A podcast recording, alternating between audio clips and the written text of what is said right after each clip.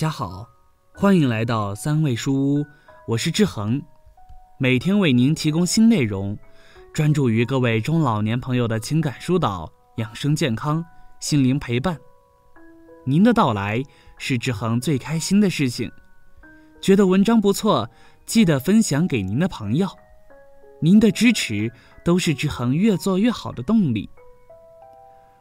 临近春节。很多城市再次出现了疫情，原本过些日子就该买票回家，家里却打来电话，说老家要求回去的人全部要集中隔离。母亲在电话对面沉默了一下，对我说：“你还是别回来了。”其实早在一星期之前，我就已经在考虑过年是不是不能回去的问题，但始终没有开口。面对长辈的期盼。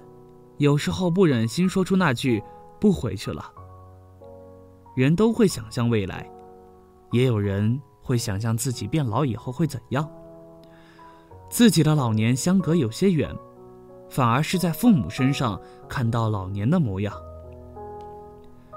现在很多老人晚年觉得不幸福，会把责任归咎到子女身上，说是子女工作太忙，不关心他们。子女翅膀硬了，说话不懂得尊重老人；子女嫌弃自己，或是不给自己钱花。总之，很多的不如意，觉得自己养出了白眼狼。为什么都是子女的错呢？因为老人们没有其他能推卸的人。曾经他们也有很多可以抱怨的人，但随着不断变老，没有同事轻撵，没有领导刁难。没有公婆或是岳丈和丈母娘的挑剔，他们所能抱怨的只有自己和自己的孩子。如果不想从自己身上找原因，就只能抱怨子女。很多老人过得不好，是因为弄不清这两个方面的问题。第一，对儿女不要过多参与他们的事。很多人说，父母对孩子要无私的奉献。其实这句话只说对了一半。在孩子年幼的时候，他们无法自食其力的照顾自己，父母无私奉献；当孩子长大，父母反而要学会放手。该付出的时候自然不含糊，该拒绝的时候也不能心软，要不然只会害了孩子，让他们习惯了去依赖父母。一，不要过多参与。是不强行干涉他们的决定。沉默是金，这句话并非空谈。子女长大后会有自己的想法，父母的强行干涉只会让他们感到逆反。如果觉得子女是错的，可能会吃亏，提醒他们就好，不要随意发表意见，特别是贬低他们的意思。有些老人说。我走过的桥比你走过的路还多，我吃的盐比你吃的饭还多。姜是老的辣，这一点没错。可是，两代人接受的教育不同，看法不同，观点不同，对时代的感知也不同。有的时候，有些事看上去是有对错的，实际上双方各有道理，谁也说服不了谁。如果是这样的矛盾，对事情起不到帮助作用。又何必揪着不放，影响两代人的感情呢？二，不要过多参与，是不参与兄弟姐妹的矛盾。如果家里几个孩子，那么对儿女一定要一碗水端平。所谓的一碗水，自然不是都用一个标准去衡量，而是都要用欣赏的态度去看他们。子女都希望得到父母的认可。这和他们挣多少钱，有没有在公司成为管理层没有关系。如果在家里，父母和外面的人一样用世俗的尺度去评价，子女只会觉得心寒，又怎么可能从心底敬爱父母、自愿的孝敬父母呢？不偏心才是父母真正的无私，只有不偏心，才能保证不会参与到子女之间的矛盾中去。无论是兄弟姐妹之间产生怎样的分歧，在父母眼中没有偏私，矛盾就不会恶化。三，不要过多参与，是不参与子女婚姻的矛盾。若是只有一个孩子，虽然没有偏心的问题，但身为父母要记得，不要过多参与孩子的婚姻矛盾。很多父母为了让孩子过得好，都会不由自主地参与到小夫妻的生活中去。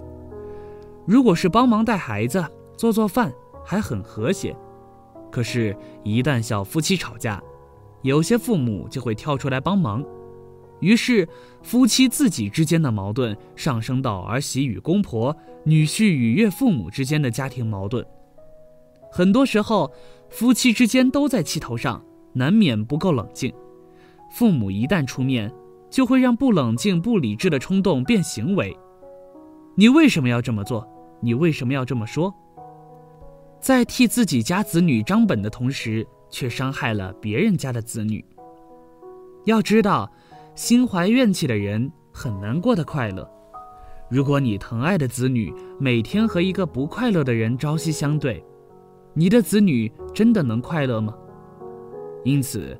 不过多参与儿女的事，才是老年人最大的智慧。除了对儿女，很多老年人在安排自己生活时也会遇到问题。所以，第二方面，对自己要好一些。作为父母，奉献半生；作为职员，奋斗半生。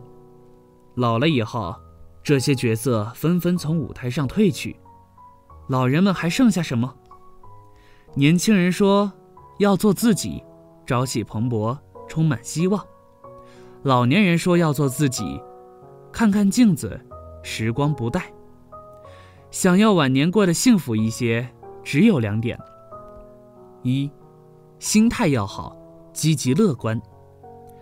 大部分长寿的老人心态都很好，总是高高兴兴。也许生活中有很多烦心事。但他们遇到问题也不放在心里，不计较，才能活得自在一些。有的老人说：“像我们这个岁数的人，今天脱了鞋，明天还不知道能不能穿上，计较这些干什么？活在世上的每一天，开心最重要。”之前认识一位老人，他喜欢早上去公园唱歌，曾经在公园里突发心梗，因为身上带着药。又有老歌友懂得不让人动弹，慢慢的缓了回来，几乎是捡回了一条命。从此，这位老人每天都过得很高兴。他说自己的每一天都是白捡回来的，多活一天都是赚到。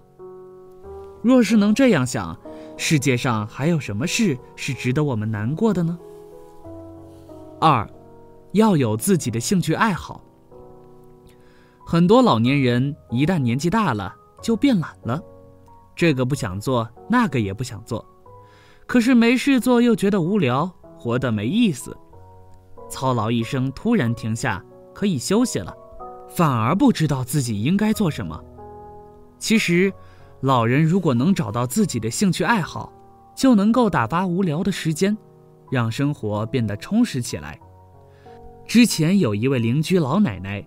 退休之后去了老年大学，学会了编程，自己制作小动画，发给留学的孙女看。还有的老人迷上手工，勾玩偶，做绢花，每天忙得不亦乐乎。年轻时候，他们没时间沉迷喜欢的东西；年纪大了，有了时间，做喜欢的事，不就是人生最快乐的事吗？下棋什么的。有自己的追求，也会让生活丰富多彩起来，也会过得很充实。和几个志同道合的好友喝茶聊天，生活美滋滋的。所以说，老人还是要有自己的兴趣爱好，老年生活才会过得幸福。有时候，人要想过得幸福，离不开读书与智慧，而真正的人生智慧，很多都藏在哲学中。我们常常要面对隔阂，找那个选择，也要面对很多孤独的时刻。如果过好这一生，不仅是哲学家们不断寻找答案，我们也在用自己的人生去摸索和探。